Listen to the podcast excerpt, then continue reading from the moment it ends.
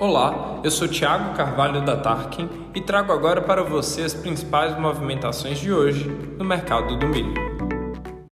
No sul do Brasil, o setor avícola vem enfrentando muitas dificuldades no mercado de grãos, em especial a falta de milho, em detrimento da estiagem que se repete nos últimos três anos.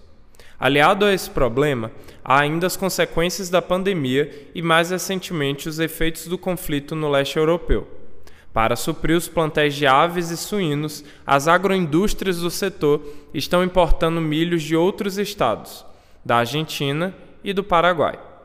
Os dados mostram perdas superiores a 40% nas culturas de verão no Rio Grande do Sul.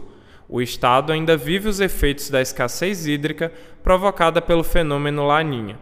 Segundo os números, o estado deve colher somente 13,1 milhões de toneladas de grãos.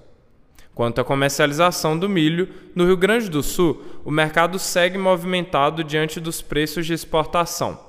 Os negócios chegam até 114 reais, com compradores de mercado internos de 108 a 111.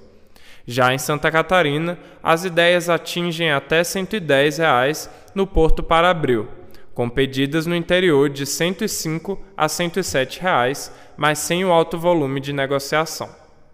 No aplicativo da Tarkin, ainda temos ofertas firmes de milho, sorgo e soja. Além disso, você consegue ver gratuitamente as variações nos preços em qualquer cidade. Por hoje é só.